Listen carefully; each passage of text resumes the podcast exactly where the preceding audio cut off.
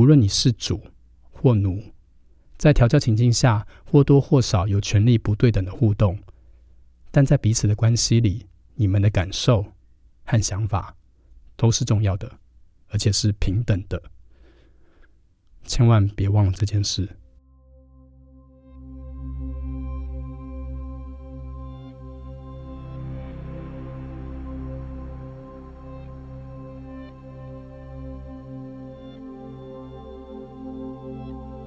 你现在收听的是华语界最私密的 S N 节目《调教诊疗室》，我是 Kenta。本节目会谈论到大量真人真事的 S N 情欲互动。如果你是未满十八岁的听众，请等到成年后再来收听哦。也请你戴上耳机，以免有太多的生理反应被旁人发现。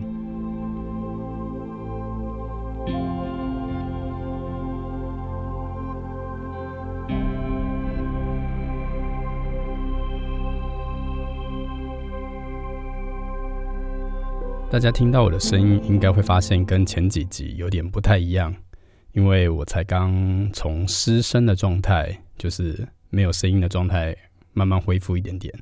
呃，我前两天半夜就是突然就是喉咙开始很奇怪，然后就发现声音就慢慢没了。当我一觉早上起来的时候，我就发现，哇，我我我就像美人鱼一样没有声音了。对这件事情有点可怕，然后我就失声了两天，直到今天录音的现在，就是声音有稍微恢复一点点，但是应该听得出，应该很明显的可以听得出来我的声音比较低。那今天就是因为我还是觉得要定期推出新的一集的 podcast，所以就是盯着然后来录音，希望大家就多多包涵一下，因为第一次遇到这种。完全没声音的状态，对，好，那呃一开始我还是要想要先回复一下在 Apple Podcast 上面的留言，那这些都是有五星评论的，所以我就念一下给大家听。呃，上周三有一位听众是呃 H U N K C H Hunk C H，然后他的标题写边听边印，然后留言是在公众场所边听边印好羞耻。嗯，我还蛮好奇你你听的时候的那个公众场所是在哪边？是指比如说呃捷运吗？还是在百货公司之类的这种地方？欢迎就是可以再继续底下留言给我或私信我，让我知道一下。然后另外一个是 A 底线 B U G 九，然后他也是五星评论，写声音很好听，睡前都会听。然后他放了一个表情符号。这个表情符号让我想到某个朋友，但我不确定是不是他。那声音好听，我希望这集不会让你觉得我声音不好听。对我会尽量保护好我的喉咙。对，然后呃，第三个是呃，我看一下这怎么念哦，N I N G P H O T O L I F E，所以是 Ning Photo Life。然后它的标题写在捷运也听到掉进回忆里。我看留言应该是之前来跟我上过课的助手啦，那我不确定是哪一位，呃，可以私信我或赖我，因为我助手应该都有我的赖。那他写说，之前看片上调教课就一直觉得 K 大声音很适合录 Podcast，结果就真的有了。有时候很怀念当时上课的时光，还好现在可以线上收听，延续回忆，呃，启发收获不少，呃。诶，你是哪一期的助手啊？就是跟我讲一下，我不知道你是哪一期的助手，因为我已经收了太多期了。然后看这文字，我呃没办法判断你是哪一位。那可以私信我，跟我讲一下。然后还有就是你怀念的是哪一堂课，跟我讲一下。对，好，那以上就是在 Apple Podcast 上面的留呃近期的留言。那我们接下来就要准备进入正题喽。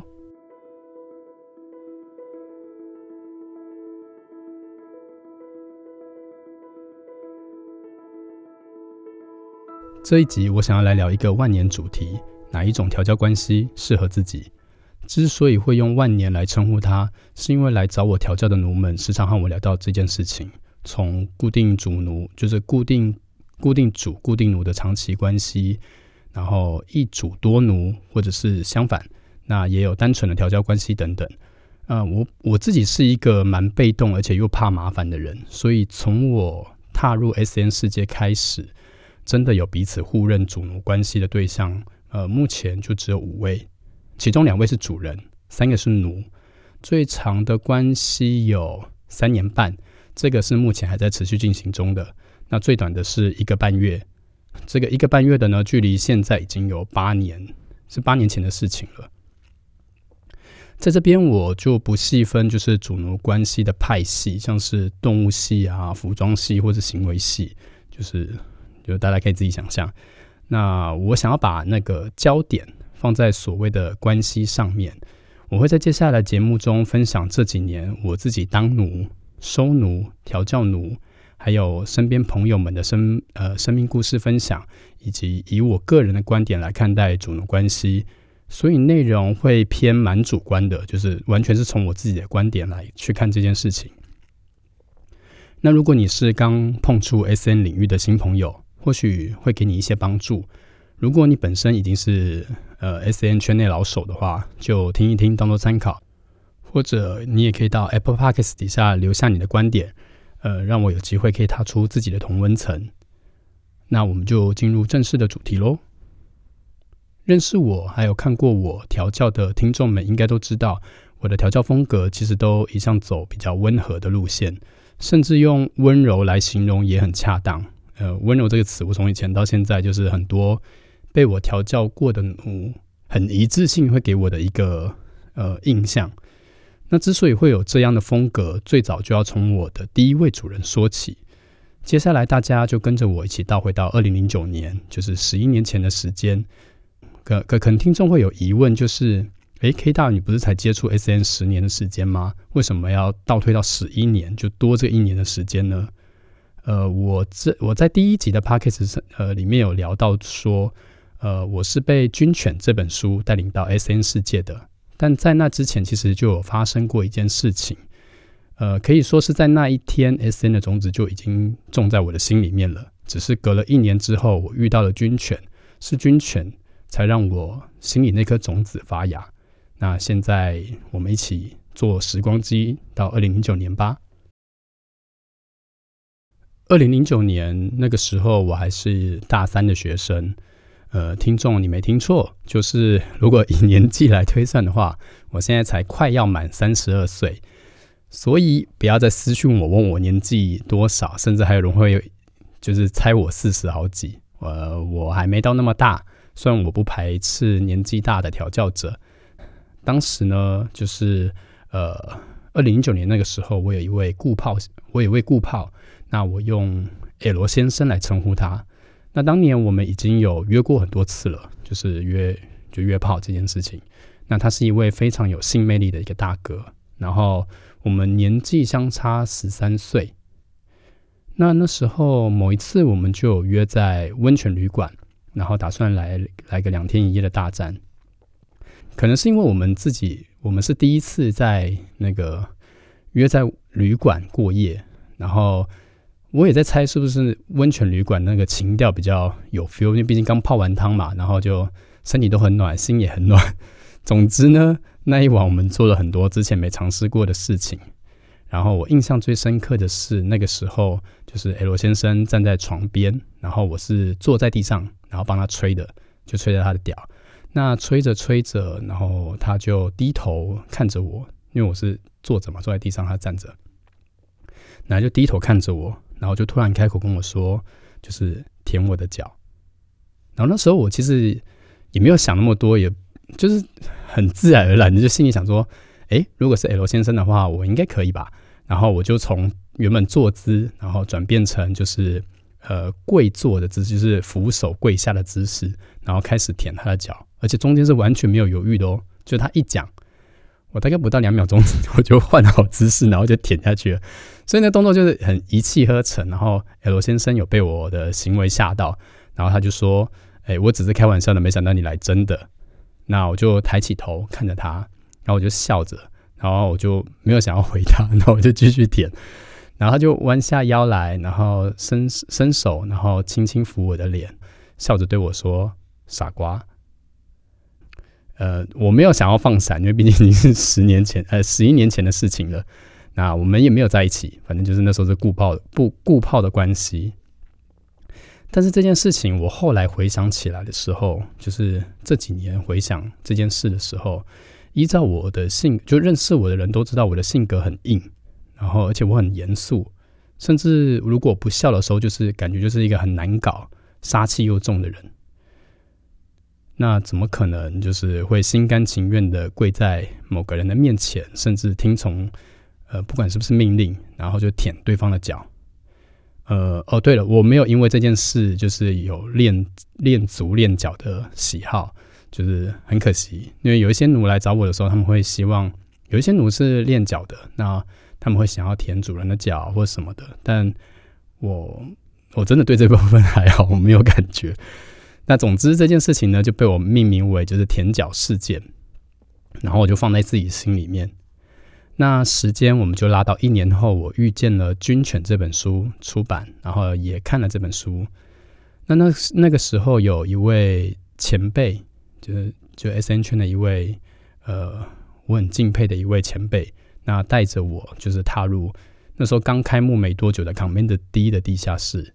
那这位前辈有一股很强的魔力，我觉得用魅力来形容我，我我觉得不够。我觉得要用魔力来形容，即便到现在，我觉得跟他聊天，在线上有时候跟他聊几句，我都觉得，就是哎，我怎么可能会认识他？真的，就是一个一个呃迷妹的心情嘛，是一个铁粉的心情。那反正当时呢，我是一个对 S N 就是什么都不懂的一个毛头小子。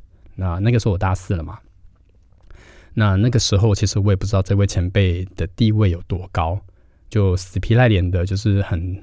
算很长吗？反正那段时间我就很常私讯他，然后甚至有跑去找他问关于 S N 的事情，就是像是那时候我就是从来不了解为什么为什么叫 B D S N，就这些字的意思是什么？对，那个时候是这位前辈跟我讲的，这位前辈也教了教会我很多很多的事情，但是我觉得他教会我最重要的是两个东西，一个是心态。一个是态度，呃，我把它归类成就是心态是面对自己的内心，就是我怎么看待我自己，包含我自己怎么面对 S N 这件事情。态度的话，是我跟其他人的互动，还有我给予对方的感受这件事情。当时就是呃，我们在 Command 第一的地下室的时候，发生了一件事情，对，又是一件事情，就是除了天角事件之外，还有一件事，呃，我自己。我我不知道怎么说诶，就是我对于很多人生的转泪点的那个事情跟时间点，我都记得很清楚。那当时这位前辈就带着我和就带着我去他们的一群朋友聚会，就在 Company D 那边。那介绍我的时候呢，他就突然转过头来对我说：“呃，如果要认我当主人的话，就跪下。”那那个时候我就整个人僵住了，就身体整个是僵硬的。然后身体不听使唤，然后我也不知道为什么，就好像是，就是第一次有人在我面前叫我跪下，而除了我爸之外，就是想说怎么会有人就是在这种公众场合，而且还是在要介绍给朋友认识的这个时候的场合讲这种事呢？那那个时候就是大脑像像是碰到那种生死一瞬间，就是很像人生跑马灯，就是很快速的一直在运转、运转、运转、运转。然后我就觉得酒吧的播放的那个音乐，就是瞬间好像被关就被开了静音一样，就是突然安静了下来。然后周围的人就是全部人都定格这样看着你。然后我的脑袋就一直不断在想，就是我想心里很多 O S O S，就是他在说什么？他发疯了吗？然后接下来又冒出来，就是哎，我要跪吗？还是不要跪？他要不要说些什么啊？现在气氛超干的，他们一直在看我。然后接下来又跑出来，就是如果不做任何动作的话，是不是大家都要一直这样定格下去？反正就是脑袋一直在打转、打转、打转到像打结一样。然后这个过程差不多过了有十分钟左右，就是我整个人僵住，然后身边的所有人都定格一样。我真的觉得，就是很像是那种第一次在公司。就是比如说像那种大型的主管会议，然后我只是一个小员工，然后被叫起来，然后要报告一件事情，然后我讲完之后，大家突然定格，而且定了十分钟，你真的真的会歘那个歘到不行。但是最后我内心跑出了一个声音，就是跪下。就是我内心里面自己跑出一个我自己的声音，叫我跪下。然后这个声音就是让我非常的安心，然后而且很坚定的那种声音。那我就膝盖就很像是那种很久没上油的那个那个怎么单车，然后就嘎嘎嘎嘎，然后一一节一节慢慢跪下去这样子，然后直到我慢慢的膝盖跪到水泥地板。那我跪下去没几秒钟呢，这位前辈就伸手摸着我的头，就是因为我跪下来嘛，所以我就变得比较矮一点。然后他就站着，稍微微微的弯腰，然后伸出他的手摸着我的头，然后跟我说：“你做的很好。”那那个当下，其实我有一种很想很想要哭的感觉，我不知道为什么，我就是很想很想哭。然后那个哭不是只是为了我自己的尊严哭泣，嗯我个性很硬嘛。还有一种就是被肯定的感觉。那后来，呃，我们没有缘分，就是我跟这个主人其实也没有缘分啦，没有就是真的主奴关系，就是继续下去。那但是他留给了我一个很棒的礼物。他那个时候，呃，跟我说没办法再继，就可能我们没办法，就是有这段缘分的时候，他有跟我讲一件事情，就是。他说：“记得要温柔待人，不要忘记了。”那我他讲完这件事情的时候，我我当然很难过啦。然后隔没多久，我稍微冷静，就是稍微心情平定之后，我就想起那个舔脚事件，就是一年前的舔脚事件。那后来我就自己呃，算是摸索进 S N 圈，就是开始就是跑去 Command D 啊，然后。开始在当时的脸书上面问朋友，就是哎，我我现在开始在接触这件事情了，那有没有人就是呃是同号，我想要认识这样子。那这件事情我后来也跟那个 L 先生说了，然后他当时很生气，那时候我是传，应该是传，我忘记是传，那时候是赖吗还是什么的，我忘记，反正那时候的通讯软体，我就反正就传给他，跟他说，哦，我开始接触就是 SN。主奴关系这件事情，然后他就很生气，然后就不理我。然后隔了好几天之后，反正我跟他说：“我哎，到底发生什么事啊？为什么就不理我？就是都已读不回这样子。”然后后来问出来是他生气的原因，是因为我居然不是找他当我的主人，然后而是要找一个外人，不管是当主或当奴。然后我就想说：“What the fuck？这是什么鬼东西？”然后。我们就开始了，展开了一段非常奇妙的主奴关系。那那因为那过程实在太离奇了，然后持续了大概半年到一年吧。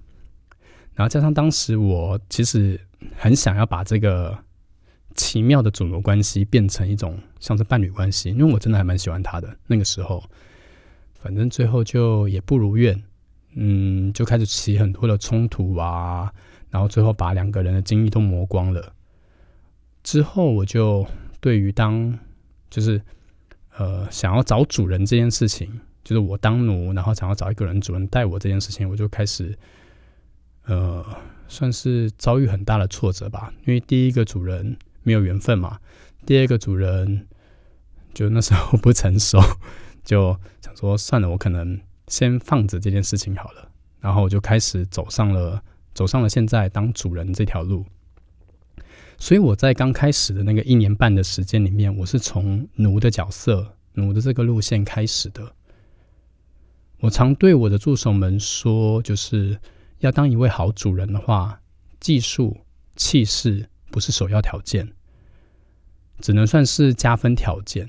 尤其在当奴的这个一年半的时间里面，我很深刻的体会到，要让奴心甘情愿的跟随你。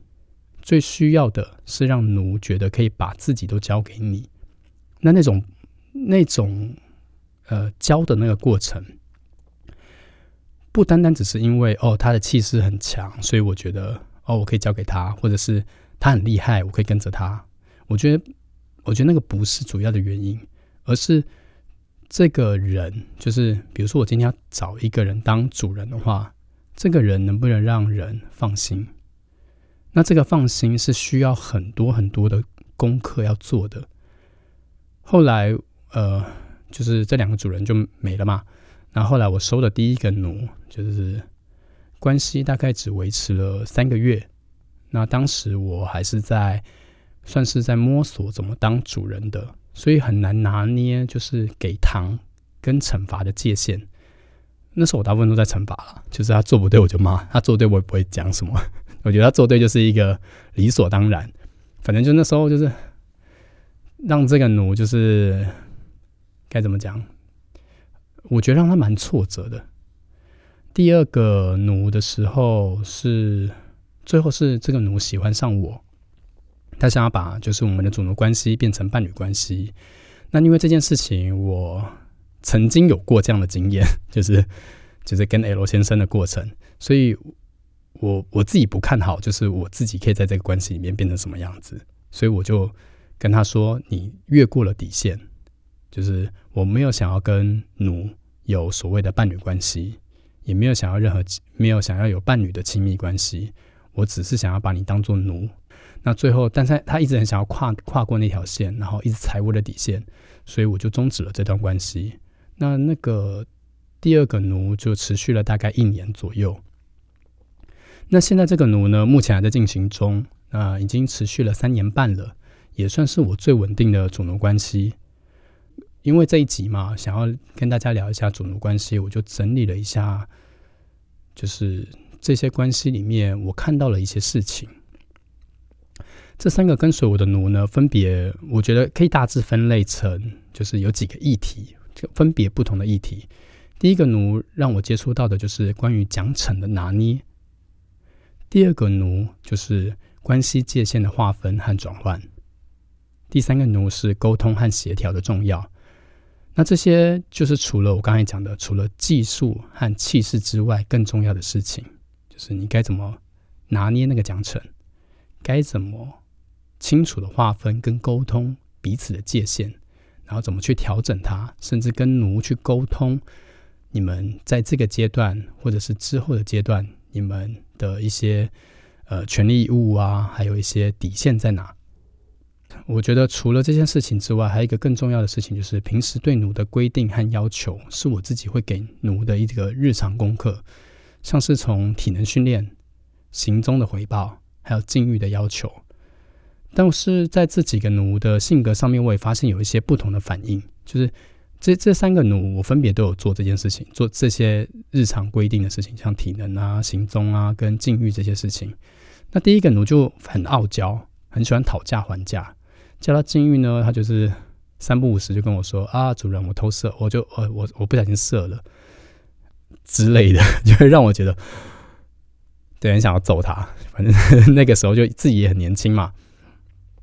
然后有时候就是如果稍微凶一下。然后他不听话的时候呢，人就会消失好几天。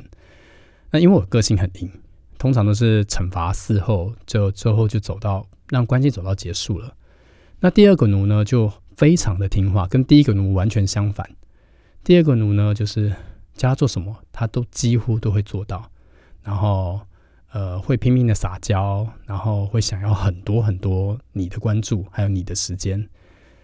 就是很可以很明显的感觉到，他很渴望得到主人的认同，还有关注，那也很想要有很多主人的时间。